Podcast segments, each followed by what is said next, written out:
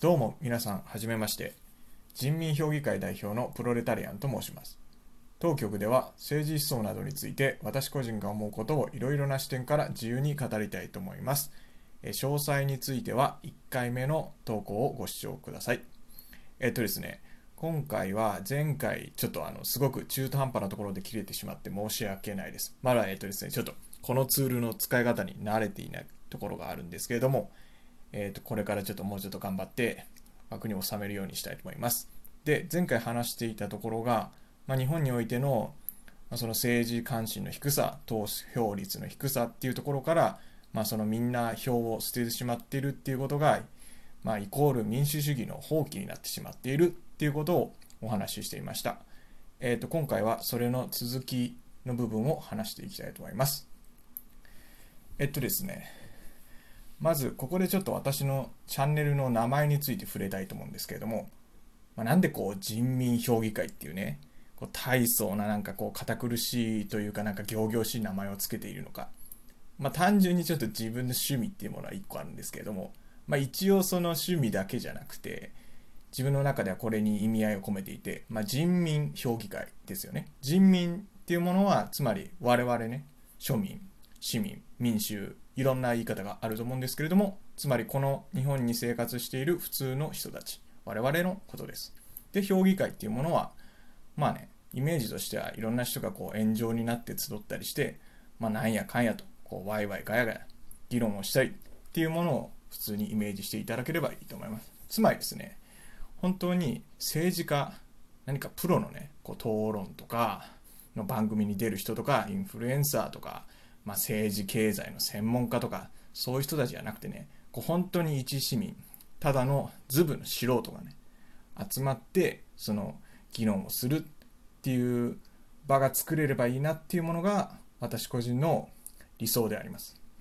でそもそもその構想っていうものがフランス革命っていうところにたどるとフランス革命ねご存知の方は何を言いたいかなんとなくわかると思うんですけれども、フランス革命において国民議会っていうのを発足したんですよね。これは第三身分っていういわゆる貴族とかじゃなくて、いわゆる平民というかまあ市民ですよね。の人たちが、まあ、自分たち独自のね、議会っていうものを作ろうと。もう国王とかクソくらいだと。もうなんか自分たちはとにかくちゃんと独自の権利を勝ち取るんだっていうもので、なんかあの、当然ね、当時の体制からしたら、そんな勝手に立ち上がった国民議会なんて、まあ、当然認められないですよね国王とかから。っていうところでじゃあ認めなくてちゃんと議会に入れてくれなくてもいいっていうことで、まあ、俺らはテニスコートで誓いを立てるんだっつってみんなこうテニスコートに集ってテニスコートの誓いっていうものを立てるっていうのをこれはね世界史とかでも習ったことがあると思うんですけれどもまあ何ていうか僕が理想としたいのはまあこういうことですよね。つまり本当草の根的に市民の中から立ち上がっていやなんかこうもう政府信用できないし先生とか呼ばれてる偉そうな政治家のね人たちにずっと自分たちただこう任せっぱなしでいいのかって本当にねちゃんと地に足ついた自分たちの生活に関することっていうものはやっぱり市民のね声っていうものをいかに入れるかだと思うんですよ。で最初に言ったようにやっぱり今その割と票を捨ててしまっている人が過半数っていうところでも結構こう政治とね一般市民っていうものが離れてしまってるっていうところがあるんですけれどもでも本来それって起こってはならないことでだってこの現代社会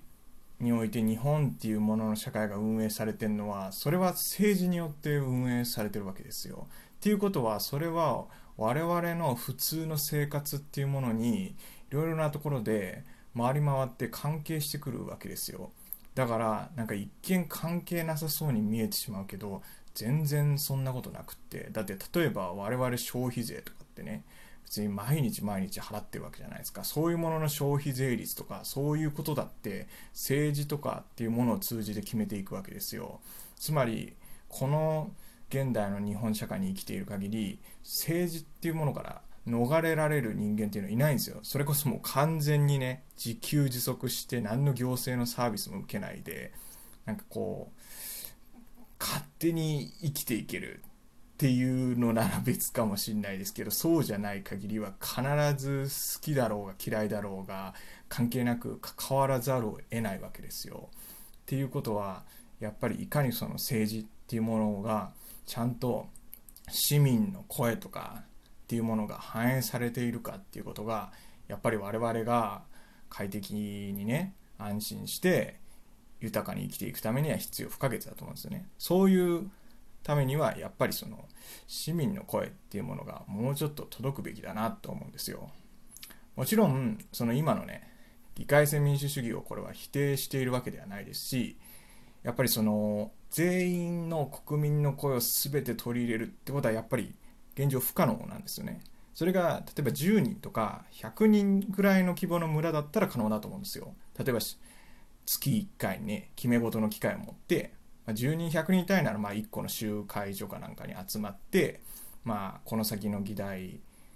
とかってこう議論を進展させてじゃあ最後はこれに関して賛成ですか反対ですかって挙手にしますって、まあ、せいぜい100人ぐらいの規模だったら、まあ、それも可能かなと思うんですけれどもいかんせんねやっぱりこの1億2000万人とかいる中でそんな全員の声を聞いているわけにもいかないしそれを取り入れてしまったらもう一個たりとも議題っていうものはね進んでいかないわけですよ。まあ、だからこそ議会制民主主義っていうものになっているわけで、まあ、そこの部分は別に不当なことではないんですがただ今はちょっと形だけになってしまっているかなと。やっぱりその形だけでまあこう実際はあんまり声が反映されてなくて一部の人たちの思惑っていうものに応えるような運営がされがちになってしまっているっていうところが問題だと思うんですよね。でやっぱりそれを打開していく上では我々個人の民主主義に対する意識っていうものを高めるしかないんですよね。つまり国民が、えっと、もうちょっと民主主義に関して意識を高くしていく賢くなる必要があると思うんですよ。これは本当に逆に言うとみんな一人一人が意識を変わっていったら絶対に変わっていくと思うんですよね。でそれにその意識を変えていくっていう意味合いにおいても僕はこの人民評議会っていうものをね発足させられたらいいなと思ってるんですよ。まあ、そこはまあ、どういう仕組みかっていうところまではちょっとねまだ考えられてないんですけれども例えばまあえー、っと、去年だったかちょっと忘れたんですけど、最近の事例だと、まあ、例えばフランスにおいてはね、市民機構会議っていうのが招集されたんですよ。え聞いたことある方もいると思うんですけど、まあ、どういうのかっていうと、まあ、無作為に、えー、っと国から選ばれた、えー、150人だかの市民っていうものが、まあ、こう、ある一定の決まった期間の中で与えられた議題に関して議論をして、で、まあ、政府に対する提案っていうものを決めるっていう、まあ、そういうので、まあ、これはあの気候会議って言ってるだけあって、まあ、その気候環境問題っていうところに焦点を当てて、まあ、市民の人たちに議論してもらってでそれを政府に提言するっていう試みがなされたんですけど、まあ、これってね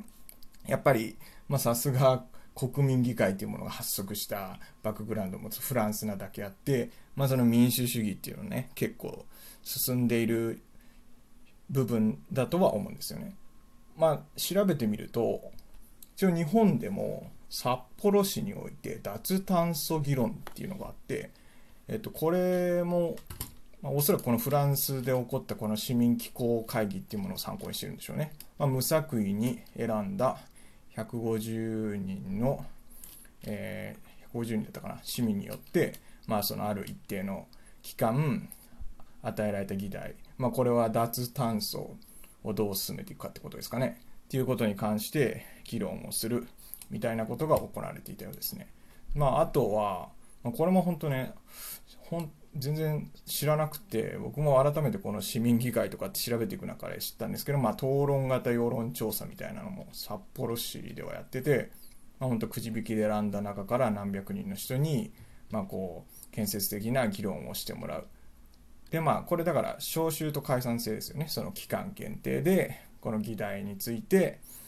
期間の中でやってもらって終わったら解散するっていう形なんですけれどもまあこれをねもうちょっとこうよりたくさんの人にこう日常的とか恒常的な機関として設立してぐるぐる国民の中で回していくっていうことをやっていくと僕はもっと全然一人一人の政治に対する意識っていうのが変わっていくと思うんですよ。やっぱり今は結構、まあ、言い言い方はあれですけども割と環境問題とかなんかちょっと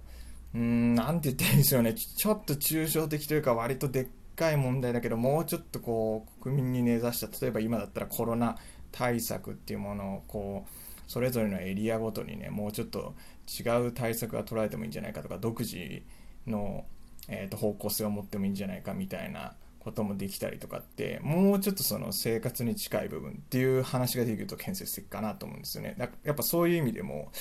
えーと、その市民による議会っていうもので、まあ、人民評議会っていうものが作れたらこれは結構この次のレベルにいけるんじゃないのかなって。逆にそれをやらないとやっぱりこれだけ日本っていうのは発展してますけど民主主義のレベルとして考えるとずっと今の状態と変わらないのかなってっていうふうには思ってしまうんですよ。まあ、毎回選挙あって 投票率が低くてでずっと今の政権が続くみたいになっちゃうと思うんでやっぱそれの打開っていうものはうんやっぱり市民が変わるしかないんですよね。どう変わるかは民主主義にもっと関心を持つでそれのためにはやっぱり場っていうものが必要だと思うんですよねっていう意味でまあ後々のそれは構想なんですけれどもまあとはいえ今はこういう感じでネットで配信することもできるんでまあそういうチャンスっていうものが広がってるかなと思いますなんでこの場では本当これからいろいろなテーマに関して話していこうと思うんですけれどもなんかいろんな方と議論ができたりとかしていけたら面白いし、建設的だなと思います。ということで、えー、と今回はこれで終わりたいと思います。ご視聴ありがとうございました。